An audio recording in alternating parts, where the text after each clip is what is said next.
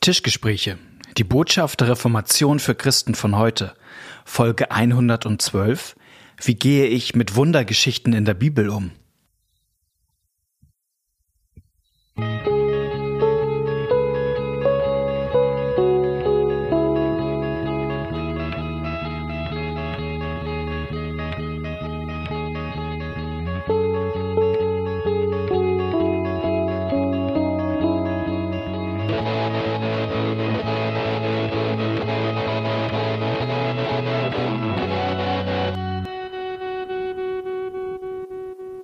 Herzlich willkommen bei einer neuen Folge von den Tischgesprächen. Ich freue mich, dass ihr wieder mit dabei seid. Mein Name ist Malte Detje und mir gegenüber heute noch per Bildschirm verbunden ist Knut Nippe. Grüß dich, Knut. Hallo Malte, hallo liebe Hörer und Hörerinnen. Nee, Hörerinnen und Hörer. Hörer meine, meine Kinderstube. Die Damen werden zuerst genannt. Genau, wir sind ein Podcast. Wir ähm, beschäftigen uns oft mit Fragen, die euch bewegen und wo wir dann ins Nachdenken kommen ähm, und äh, uns überlegen, was fällt uns dazu ein, was könnte man dazu sagen. Und für heute haben wir ein spannendes Thema. Ich habe es mal so überschrieben: Gibt es eigentlich Wunder?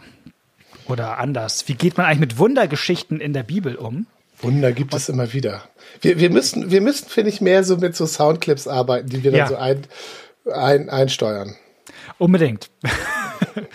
ja, äh, du bist dann immer der, der, der für die Schlager zuständige. Alles klar. Beauftragte. Das ist, das ist so eine Altersfrage, ne?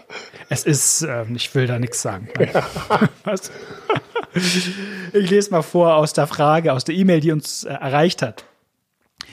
Könnt ihr eine Folge machen, wie man mit Texten oder Geschichten umgeht, bei denen man sich fragt, ist das wirklich so passiert? Eure Folge zur Frage nach der Auferstehung fand ich super einleuchtend. Es gibt aber Geschichten wie die Schöpfungsgeschichte, Jona im Wal, Jericho, Speisung der 5000 oder andere Wundergeschichten, wo ein symbolischer Gehalt der Geschichte ja gar nicht wegzureden und auch sehr klar und nachvollziehbar ist.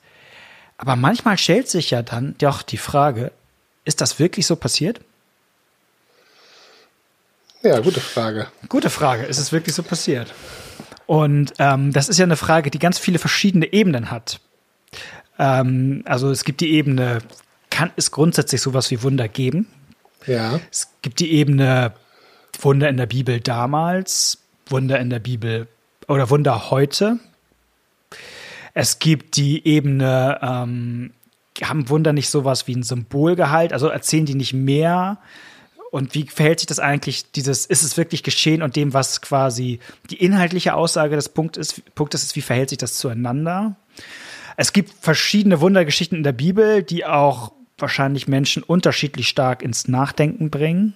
So, also mal ein Beispiel, die Schöpfungsgeschichte, ist das eigentlich ein Wunder? Also ist das, das ist ja schon ja. mal vielleicht ja. eine andere Ebene, ne? Also natürlich ist es irgendwie ein Wunder, dass die Welt da ist, aber so, ne? Ähm, also man könnte auch bei jeder Geschichte nochmal einzeln gucken. Also das Feld ist sehr weit, was man sozusagen zu diesem Thema äh, aufspannen kann. Also machen wir heute mal ein paar Probebohrungen und gucken dann, ob das die Hörerinnen und Hörer befriedigt oder ob die nochmal nachhaken. Genau. Und ich würde sagen, wir starten einfach mal mit ja? der ersten Sache, ob es überhaupt Wunder geben kann. Und ähm, ich habe in der Vorbereitung noch mal reingeschaut in das Buch Wunder von C.S. Lewis, weil ich immer finde, bei C.S. Lewis kann man viele Dank Dinge sehr einfach erklärt, ähm, verständlich, nachvollziehbar ähm, nachlesen. Und ich habe das Buch irgendwie vor knapp 15 Jahren mal gelesen und dachte, ich gucke noch mal rein und merkte dabei sehr schnell, oh, das ist doch echt anstrengend zu lesen, also weil es echt äh, sozusagen in gedankliche Tiefe geht und gleichzeitig ist es nicht so das, was ich eigentlich dachte, so irgendwie noch einzelne Bibelgeschichten anzuschauen sondern C.S. Lewis macht was anderes. Er geht erstmal ans Grundsätzliche ran.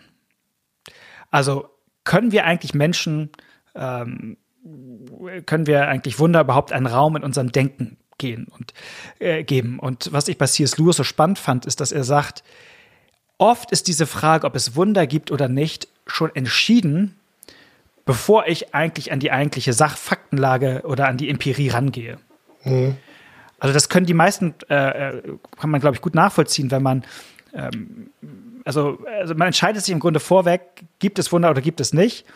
Und wenn ich in meinem Weltbild sage, es kann sowas wie ein Wunder gar nicht geben, dann werde ich immer alles so interpretieren, dass es auch gar keins geben kann. Also, weil, weil ja die, die, sag ich mal, materialistische Erklärung für jedes Wunder immer ist, okay, da ist ein Rätsel, aber das liegt daran, dass wir es noch nicht entschlüsselt haben. Mhm oder dass mir irgendwelche Informationen fehlen, so wie bei einem Zaubertrick. Ne? Also wenn ein großer Zauberer irgendwie ein, ein wir haben im Vorfeld gerade drüber gesprochen, äh, genau, also wenn ein großer Zauberer einen Trick macht, dann gehe ich halt davon aus, okay, das ist jetzt wirklich kein Wunder, sondern es gibt irgendwo äh, ein Element, irgendein Trick, den ich gerade nicht sehe. Und wenn ich diese Erklärung aber weiß, dann geht doch alles mit rechten Dingen zu. Ja, wobei äh, ich finde, dass das ja für mich in der Empirie relativ wenig Unterschied macht. Also es gibt ja Dinge, relativ viele Dinge sogar, wo ich sage, ey, ich habe keine Ahnung, wie das funktioniert. Mhm. Ja, also die, das gibt schon im, im technischen Bereich. Also immer ein ganz blödes Beispiel zu nehmen, ähm, so 3D-Spiele beim Computer, wo, mhm. wo man so durch eine virtuelle Welt läuft. Also man, man läuft durch einen Wald, den es gar nicht gibt, aber es sieht genau aus wie ein Wald. Wie man das macht, ist mir komplett unbegreiflich. Ja, also mhm. wie man, wie man Spiele programmiert, die in zwei, so, so Super Mario, das kapiere ich. Also da, dazu wäre ich theoretisch auch in der Lage mit dem entsprechenden Mindset. Aber das andere ist für mich, also wie man da jedes Blatt, ich weiß aber, dass es Leute, ich weiß, dass es Menschen gemacht, ich weiß, dass es Leute gibt, die das erklären können. Ja, Nur, aber, aber ich habe schon viele Bereiche in meinem Leben, wenn, man, wenn meine Kinder mich fragen, wie funktioniert das? Äh, keine Ahnung. Dann gibt es Bereiche in, im naturwissenschaftlichen Bereich, ähm, wo man staunt und sagt, wie kann das sein? Und wo selbst die, selbst die Forscher sagen, keine Ahnung, aber das kriegen wir irgendwann noch mal raus. Mhm. Ja. Mhm. Also was als als Schüler war ich völlig fasziniert davon, dass Licht sowohl als Teilchen als auch als Welle funktioniert. Mhm. Das schließt sich eigentlich aus, aber je nach Experiment und so weiter oder wie es sein kann, dass in einem schwarz, dass ein schwarzes Loch so schwer ist, obwohl er ja nichts ist, dass es sogar mhm. das Licht anzieht. Ja, das, also das mhm. verstehe ich nicht. Oder wie das Weltall sich ausdehnen kann. Was ist da? Also es gibt lauter so Sachen. Und da gibt's aber ganz viele, die sagen, ja, pff, das kriegen wir noch raus. Aber in meiner Erfahrung erlebe ich doch dauernd, dass ich auf Dinge stoße, ähm, wo ich sage, keine Ahnung. Mhm. Unterschied macht es dann, wenn man nachhakt. Es macht natürlich für mich dann Unterschied, ob es jemand gibt, du, das könnte ich dir erklären, wo ich sage, okay, ja gut, so viel Zeit habe ich jetzt auch nicht ähm, oder wo auch Sachen, die ihm widersprechen, das ist vielleicht bei diesen biblischen Geschichten so, wo Sachen, die ihm widersprechen, was ich erlebe. Genau, das ist, glaube ich, äh, vielleicht der Punkt, aber ich wollte einmal noch den einfach stark machen, dass, äh, dass es nicht unbedingt immer eine Frage sozusagen der Weltbeobachtung ist, sondern ja. wenn ich sozusagen es von vornherein ausschließe, ja. gibt es auch nichts, was mich überzeugen kann vom ja. Gegenteil. Ja. Und ich, und ich sag's nochmal, und genau das sehen wir auch in der Bibel. Ja. Also selbst, also die krassesten Wunder von Jesus, die Leute, es waren ja alles, es war ja nicht, dass die Leute immer sagten, das ist jetzt der Beweis, er ist der Sohn Gottes. Äh, durch die Bank weg, sondern dass die Leute immer, also genau im Grunde fast wie wir heute, naja, vielleicht gibt es doch einen anderen Grund. Äh, vielleicht ist er doch irgendwie ein Scharlatan oder ist mit was anderem im Bo Also es gab immer. Ja, genau. Also das, du hast das eben so angedeutet. Genau dieses, zur Not war es halt der Teufel. Ne? Also ich finde im Johannesevangelium das größte Wunder, was Jesus da macht, ist die Auferweckung Lazarus von den Toten. Mhm. Das ist, das ist so das letzte, also Johannes wählt ja sieben Wunder aus und das ist das größte. Und das führt dazu, dass die, das führt dazu, dass die Leute, also nicht alle, aber dass einige Leute sagen, okay, jetzt muss er sterben. Ja, also, ja. und eben, dass es die Leute nicht überzeugt, sondern dass sie zur Not sagen, ja, der steckt mit dem Teufel im Bunde. Das ist übernatürlich, mhm. aber es ist böse. Mhm. Ja, also sozusagen Wunder haben, äh, sind auch in der Bibel nicht so äh, eindeutig. Also es gibt ja manchmal Leute heute, die sagen, ich, wenn ich einmal ein Wunder hätte, ein richtiges Wunder sehen würde. Dann würde ich dann glauben. Würd, ja. In der Bibel ist es ein bisschen komplizierter. Ja, äh, tatsächlich, tatsächlich ist es in der Bibel so, dass Jesus, wenn er Wunder tut, er sie ausdrücklich immer nicht deswegen tut. Wenn die Leute ein Wunder mhm. sehen wollen, um zu glauben, dann macht er keins. Und wenn es irgendeine Gelegenheit gibt, ein Wunder zu tun, um Leuten zu helfen oder so, dann macht er eins. Ja. Mhm. Es gibt gibt noch so ein Zwischendings, dass manche Wunder dann auch dazu da sind, um Leute im Glauben zu stärken. Johannes sagt auch, er hat hier Sachen ausgewählt, damit wir glauben. Aber tatsächlich dieser, als, als Glaubensbooster werden sie ausdrücklich abgelehnt. Mhm. Gibt es, Jesus sagt, ne, Leute, ich glaube, Pharisäer kommen zu ihm und sagen, wir wollen ein Zeichen. Und er sagt, ja. einem bösen und ehebrecherischen Geschlecht wird ein Zeichen gegeben. Äh, äh, äh, so, ne? Also, die fordern ein Zeichen, genau, ja. Genau, die fordern ein Zeichen, genau. Ähm, und äh, ja, vielleicht, du hast es eben gerade so angedeutet, das Problem ist ja bei den Bibelgeschichten, dass sie dass in, oder in biblischen Wundern, dass hier Dinge anders laufen, als wir sie sonst in unserem Alltag erfahren. Genau. Also wenn ich mit dir dich besuche und an die Ostsee gehe und wir beide irgendwie merken, wir hätten mal Lust, irgendwie ein Strandspaziergang ist so anstrengend, wir würden gerne mal ein bisschen übers Wasser gehen. Dann können wir das beide machen, aber ich bin mir relativ sicher, was das Ergebnis dieses äh, Prozesses sein wird, dass wir nämlich nasse Füße bekommen. Und ähm, also, um es Platz zu machen, wir erleben heute niemanden, der über Wasser gehen kann. Warum soll es dann stimmen, wenn die Bibel erzählt, dass vor 2000 Jahren einer übers Wasser gegangen ist? Genau, und deswegen sagen wir auch, da, also das widerspricht den Naturgesetzen.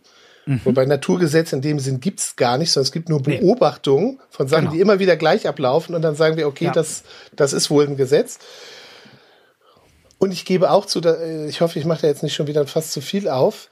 Ich Mach, gebe natürlich alle Fässer. Nein, nein, ich, ge, ich, ich gebe auch zu, wenn du, wenn du zu mir kommst und mir, mhm. und du bist mein Freund und ich vertraue dir, und wenn du mir erzählst, Knut, im letzten Urlaub waren wir am See und ich bin übers Wasser gelaufen, dann würde ich dir nicht glauben. Ja. Genau, weil ich, ich gebe mir umgekehrt genauso. Ja, alles klar. Dann haben wir das ja geklärt. das geklärt. Genau, und no bei der Bibel, genau, ja. und bei der Bibel sagen wir, äh, hier, hier gilt ein Ausnahmefall. Ja, und das ist ein methodisches Problem. Und darauf muss man, glaube ich, mal eingehen, weil sozusagen wir Christen ja nicht glauben, naja, Menschen gehen halt alle Nase lang mal übers Wasser, sondern sozusagen das, was, äh, was, was wir glauben, ist, dass es einmal in der Geschichte passiert ist, dass jemand übers Wasser gegangen ist. Und das war Jesus für 2000 Jahre. Aber dieses ganze Prinzip der Beurteilung, ob etwas wahrscheinlich ist oder nicht, lebt ja immer davon, dass wir es vergleichen mit dem, was wir sonst erleben. Ja. Man nennt das jetzt, ein bisschen klugscheißerisch, das Analogieprinzip. Also man, man guckt, ob es Analogien zu, dazu gibt, ähm, entweder in der Geschichte oder bei uns heute. Und ich gucke, werden, also wer, gehen heute Leute übers Wasser und ich sehe es nicht. Ja, ähm, und dann kann man andere Wunder von Jesus nehmen und sagen, naja, sehe ich heute, dass Menschen gesund werden. Jesus hat Menschen gesund gemacht. Zwar als Wunder, aber dann kann ich es vielleicht irgendwie anders erklären. Das ist dann vielleicht schon ein bisschen leichter, so vom Zugang her. Ne? Mhm. Ne? Weil ich so ein bisschen eine Analogie kriege zu dem, was ich erlebe. Und das ist ein methodisches Problem. Weil ich sozusagen mit diesem Denken der Analogie, dass ich alles danach beurteile, ob es wahrscheinlich ist oder so stimmt, anhand von Analogien und Vergleichen, ich keine einmaligen Ereignisse beurteilen kann. Mhm. Weil, die, weil die von sich aus sie ja beanspruchen, einmalig zu sein. Und das ist ein Problem. Also, ähm, da, also da passt sozusagen die Methode nicht auf den Gegenstand. Weil die Methode immer nur äh, äh, sozusagen äh, nach, nach Wiederkehrendem sucht. Ja. Und das ist, ähm, das ist ein grundsätzliches Problem, also ähm, was, man, was man da hat. Ja. Aber stimmt, es fällt mir, die, die Wundergeschichten von Jesus sind für mich viel leichter zu akzeptieren. Selbst, selbst die Auferweckung des Lazarus, was ich nicht erlebe, ist für mich leichter zu akzeptieren. Es, es ist eben Jesus, ja. Der kann mhm. das halt. Für den gelten andere Regeln. Mhm. Während zum Beispiel, ähm, das war, glaube ich, auch in der Frage ein Beispiel, Jona im Wahl. Also, wenn ich als Regisseur die Geschichte nicht verfilmen könnte, dann habe ich schon ein Problem, weil ich mir das nicht mhm. vorstellen kann. Wie soll, wie soll ein Mensch im Innern eines Fisches, also kann er da atmen? Wie soll das gehen? Mhm. Das, also an der Stelle habe ich schon Schwierigkeiten, mir das vorzustellen. Mhm. Also als Film so im Kopf. Ja. Und das und und damit und dadurch habe ich mit dieser Geschichte dann auch größere, ähm, also macht die mir mehr Probleme. Ja. Oder als bei Josua ein Tag die Sonne still steht am Himmel. Mhm. Da denke ich dann natürlich so von mal, äh, denke ich, dass dann, also das, das geht ja schon mal gar nicht. Es, war, war, es müsste dann ja so gehen, dass Gott die Erdumdrehung angehalten hat. Mhm. Für eine Zeit. Was würde das denn bedeuten? Und so, also so, so ist dann mein Kopf. Vielleicht trotzdem noch mal ein Gedanken von C.S. Lewis, den ich noch mal irgendwie doch ganz spannend fand. Er sagte im Grunde, ähm, die, die, die meisten Wunder eigentlich setzen gar nicht sozusagen voraus, dass etwas Unlogisches passiert, sondern sie setzen voraus, dass Faktoren im Spiel sind, die wir nicht kennen.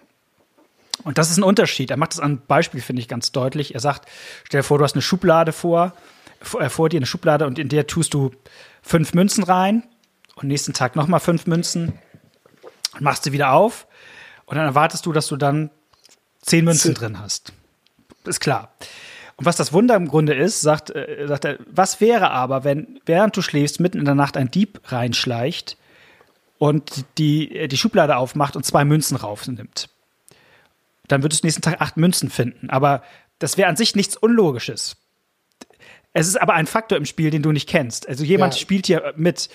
Unlogisch wäre es, wenn du, ähm, also ne, wenn fünf Münzen plus fünf Münzen auf einmal 23 Münzen ergeben mhm. würden. Das, das wäre unlogisch. Aber ähm, also hier sind, und ich fand das nochmal so ein, so ein Gedanken, der mir irgendwie nochmal geholfen hat. Hier sind Faktoren im Spiel, die ich nicht kenne, aber die nicht prinzipiell mhm. äh, un unlogisch sind, sozusagen. Ja. Ähm, ich würde trotzdem mit, mit der fortschreitenden Zeit vielleicht nochmal noch mal einen anderen Punkt stark machen, mhm. weil der in der Frage auch drin war, dieses mit dem Symbolcharakter. Ja. Ähm, dass wir da nochmal drauf eingehen, weil das in der Tat so ist, also ähm, dass Wunder in der Bibel immer auf mehr verweisen. Und das, also, ist, ist glaube ich, nochmal schon auch eine spannende Sache. Äh, Johannes selbst nennt sie ja auch Zeichen in seinem Evangelium. Ja, also, der, der, der ähm, benutzt, glaube ich, den Begriff Wunder gar nicht. Genau. Meines Erachtens, ja. Genau, sind sozusagen die, die Semea, ne, die Zeichen. Äh, ähm, also sie zeigen sie, sie, sie ähm, äh, ähm, oder Wunder weisen auf mehr hin. Und die Geschichte, die wir gerade jetzt immer wieder benutzt haben, mit dem ich gehe auf dem Wasser und äh, in Neustadt, die hat genau so eine Ebene auch mit drin. Ähm, also es gibt eine total spannende Stelle im Hiob-Buch, ähm, wo es heißt, du Gott allein gehst über den Wassern. Und, ähm, und jeder fromme Jude, der das irgendwie kannte und irgendwie merkt, Jesus geht hier über dem Wasser, der der rechnet eins und eins zusammen und merkt, oh, wer ist eigentlich dieser Jesus? Das ist ja die spannende Frage. Jesus ist im Grunde der Gott, der über den Wassern geht, der Gott, der auf die Welt äh, gekommen ist. Das heißt, diese Geschichte vom Wunder hat sozusagen ja, also ist, das ist nicht nur Wunder um des Wunders willen, ne? Also was du ja, also Jesus macht sozusagen kein Show, sondern er sagt was mit seinen Wundern. Mhm. Und das, was er sagt, ist, hey, der bin ich. Ich bin, ich bin der ich bin. So. Und, und, und deswegen gab es aber auch und gibt es auch noch ähm, die Vorgehensweise, dass man gesagt hat, okay, eigentlich ist das gar nicht passiert. Jesus mhm. ist gar nicht übers Wasser gewandelt, sondern man hat diese Geschichte aufgeschrieben, um zu sagen, dass Jesus Gott ist. Exakt. Und das, das ist die Wahrheit. Und damals brauchten die Leute, um das zu glauben, brauchten sie eben so, mussten sie das in so einer Wundergeschichte verpackt haben. Und wir heute als moderne, aufgeklärte Leute, für uns ist das eher hinderlich, diese Wundergeschichte. Mhm. Und deswegen versuchen wir jetzt die Texte so auszulegen, dass diese symbolische Botschaft weiter äh, da bleibt, mhm. aber wir dieses ähm, altmodisch ähm, antike, diese Ver Wunderverpackung mhm. wegnehmen. Also das ist äh, groß geworden ist äh, Bultmann dadurch, mhm. ähm, der, der die Bibel äh, vor allem das Neue Testament entmythologisieren wollte, mhm. aber nicht, nicht, weil er, also äh, der hatte auch dann in frommen Kreisen einen schlechten Ruf und ich würde auch kritisch sagen, ich finde seinen Weg nicht gut. Aber ähm, interessant ist, dass er das nicht gemacht hat, um das Vertrauen der Leute in die Bibel zu untergraben, sondern er hat gesagt, das ist für die Leute nicht mehr glaubwürdig. Ich will aber möglichst viel von dem Inhalt weiter rüberbringen. Und deswegen nehme ich sozusagen das, was für die Leute schwierig ist, weg. Mhm. Genau, es war so ein bisschen die Idee, wir trennen diese beiden Ebenen voneinander. Ja. Ne? Wir nehmen sozusagen die. Genau. Und da könnten ja manche vielleicht sagen, ja, und also bei dem Seewandel ist einem das vielleicht auch so ein bisschen auch egal, weil man sagt, okay, Jesus ist Gott, nehme ich mit, so als. Aber was ist denn mit der Auferstehung? Da könnte man das ja auch sagen und sagen, na ja, also Auferstehung, was ist denn die Botschaft dahinter? Ich, ich, ich spitze es wirklich zu und karikiere ein bisschen. Äh, die Botschaft dahinter ist doch, dass wir Hoffnung haben, dass es auch in den dunkelsten Stunden Grund zur Hoffnung gibt. Und das haben die Menschen einfach damals verpackt, irgendwie in diese Geschichte, ähm, dass jemand von den Toten auferstanden ist, aber wir wissen, Tote stehen nicht auf. Dementsprechend können wir das auch ein bisschen weglassen, aber wir nehmen einfach diese Hoffnung mit, ja. die von daher kommt. Und das ist sozusagen der, der symbolische Gehalt, nenne ich es mal. So, also und da merkt man auf einmal, okay, jetzt geht es irgendwie um mehr. Äh, so. Genau, weil, weil dann nämlich schon die Frage ist, äh, hat hat der symbolische Gehalt, also kann man so an so eine mhm. Aussage, kann man so eine Aussage tätigen, wenn es null konkrete, konkretes Ereignis gab, mhm. um das, äh, also aus dem man das schließen könnte. Und also da gibt's dann verschiedene Antworten drauf und dass Leute sagen, ja, das konkrete Ereignis war vielleicht ein ganz anderes. Mhm. Die haben was erfahren und haben. Und dann würde ich aber fragen, ja, warum beschreiben die dann nicht das konkrete Ereignis? Mhm.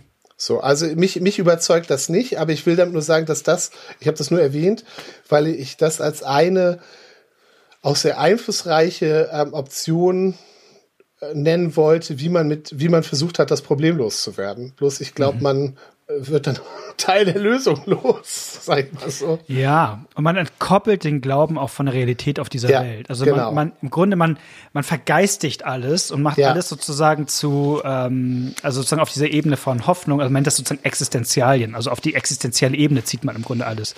Ähm, und äh, das ist ein bisschen die Gefahr, dass man Dinge da sozusagen entkoppelt von dieser Wirklichkeit. Und die, ja. der Gott der Bibel ist auch einer nicht, der der sozusagen nur sich auf diese Ebene von, äh, von Hoffnung, Furcht und so weiter ab, ähm, abbildet, sondern der eben ja in diese Welt reinkommt, sozusagen. Ähm.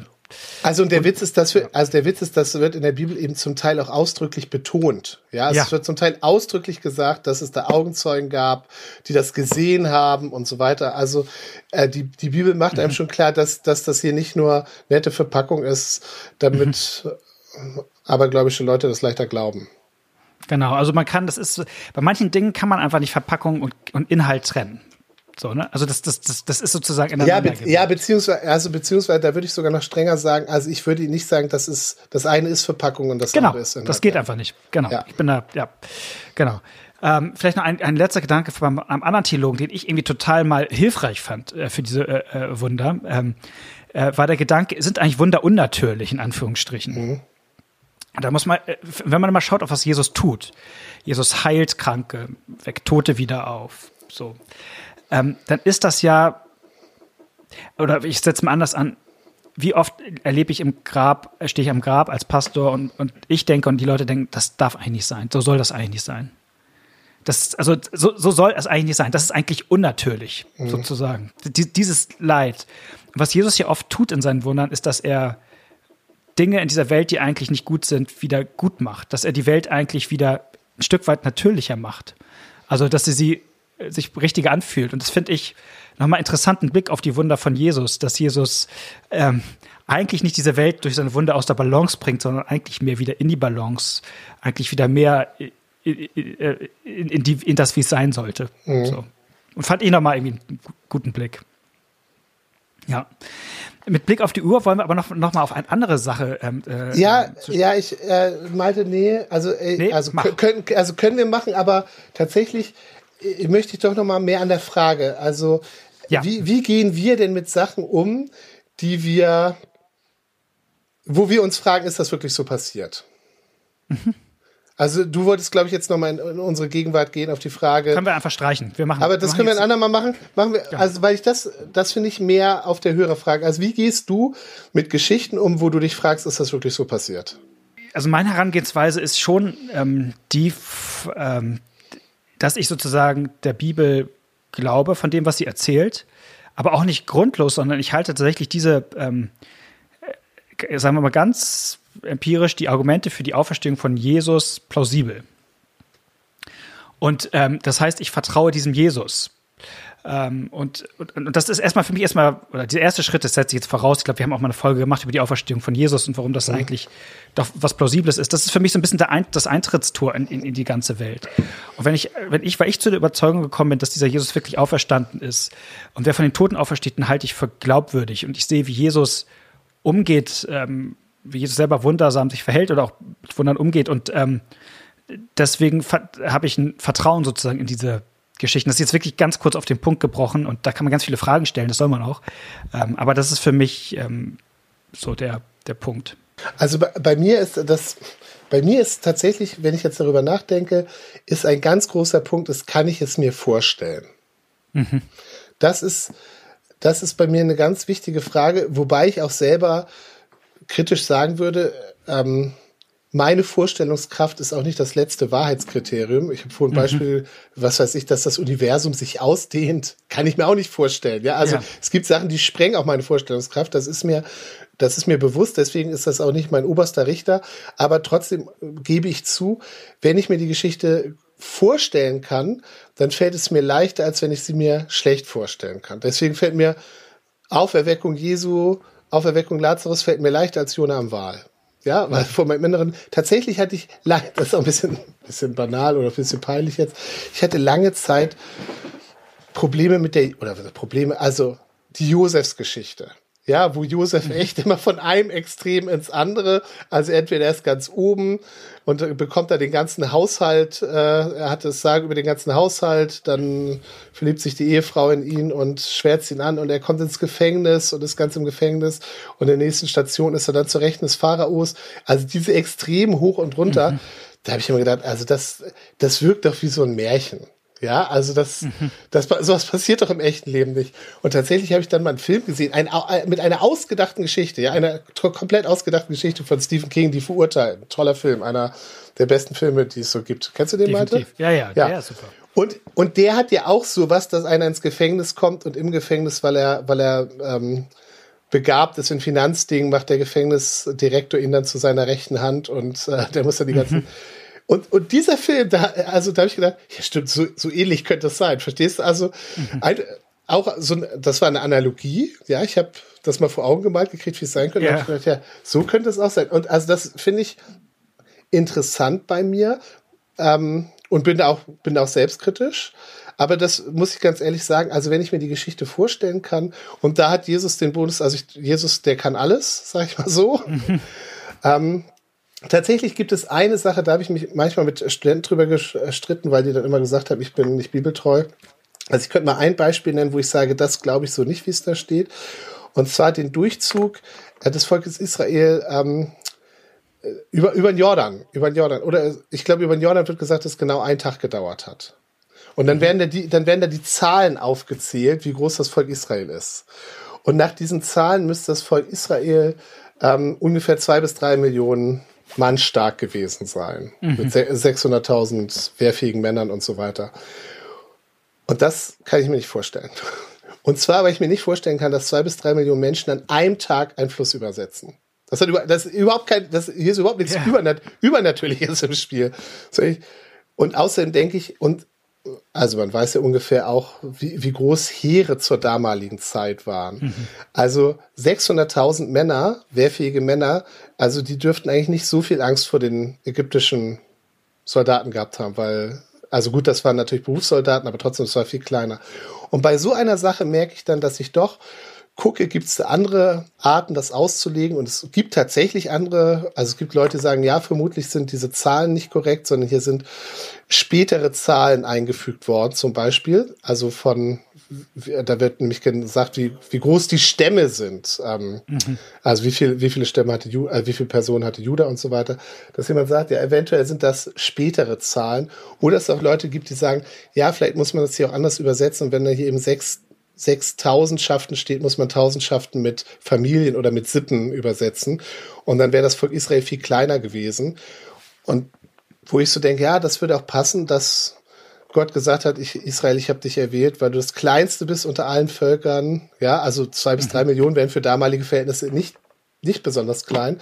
Also da gebe ich zu, dass ich dann auch versuche, ähm, und wie gesagt, das ist jetzt extra mal ein Beispiel, das hat überhaupt nichts mit mit Wunder, Das ist eher die Frage Zu, äh, äh, Zuverlässigkeit der Bibel, ne? Ja, na, es war, könnt ihr eine Folge machen, wie man mit Texten, Geschichten umgeht, bei denen man sich fragt, ist das wirklich so passiert? Ah, okay. Also ich, äh, da merke ich, dass ich an diesen Stellen dann auch versuche, wie kann ich bei aller Kritik an, was ich selber gesagt habe, meine Vorstellungskraft, dass ich versuche, ja, wie könnte das verständlich sein?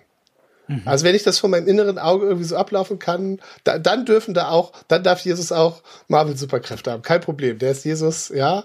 Aber also so als Beispiel damit, wie ich dann auch manchmal mit Stellen ringe. Okay, ja.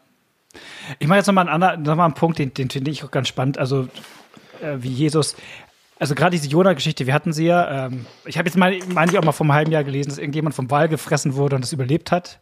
Ja, ja, ja, ja, ja, aber der, das tatsächlich ist eine super Geschichte, aber der war eben auch deutlich kürzer drin. Ja, ja, na klar. Ähm, aber ich, ich, vielleicht würde ich noch mal sagen, das wäre am Ende gar nicht mein Punkt. Also wenn jetzt morgen der Zeitungsbericht ist, dass der das für drei Tage überlebt hat, also das ist sozusagen nicht äh, meine Herangehensweise daran, irgendwie immer zu gucken, ja. kann ich es irgendwie jetzt doch beweisen ja. und so. Es ja. gibt ja auch so in frommen Kreisen so diese Tendenz. Aber ich finde schon nochmal spannend, dass Jesus ja in dieser Geschichte, wo er sagt, ne, ein böses und ehebrecherisches Geschlecht fordert ein Zeichen, aber es wird ihm kein anderes Zeichen gegeben werden als das Zeichen des Jona. Und er vergleicht im Grunde seinen eigenen Tod und Auferstehung mit Jona im Wahl. Und wenn wir nun sagen, naja, bei der Auferstehung von Jesus geht es eigentlich eher nicht um, um den symbolischen Gehalt, ist natürlich schon die Frage, warum vergleicht Jesus sein eigenes in Zeit und Raum äh, passierte Tod und Auferstehung nur mit einem Ereignis, was irgendwie mm, äh, nicht vielleicht ja. so passiert sein sollte. Also das ist natürlich dann schon eine Spannung ähm, äh, da drin, weshalb ich dann denke, wenn Jesus so problemlos seine eigene Auferstehung mit Jonah drei Tage im Wahl vergleichen kann, nehme ich so. Ähm, aber ähm, genau, ich bin jetzt auch nicht der, der jetzt irgendwie sagt, ich muss es mir in, ähm, im Detail vorstellen. Vielleicht fehlt mir einfach ein bisschen Vorstellungskraft, Imaginationsvermögen. so, ähm, genau. Ja, wir haben ein paar äh, äh, äh Probebohrungen gemacht, ne? Genau, heute. wir hatten jetzt keine Zeit mehr, was Malte hier super vorbereitet hat, auf die Frage, gibt es heute noch Wunder? Aber ja. das habe ich mir jetzt mal rausgenommen, weil, weil die Frage war ja tatsächlich jetzt Geschichten in der Bibel, das andere können wir genau. ja Gut, danke, dass du da so flexibel warst. Na, immer. Ja. genau, Probebogen sind, ähm, genau, gibt viel Literatur dazu. Ähm, auf jeden Fall macht's gut. Wir wünschen euch gute zwei Wochen und bis dann wieder. Macht's tschüss. gut. Tschüss.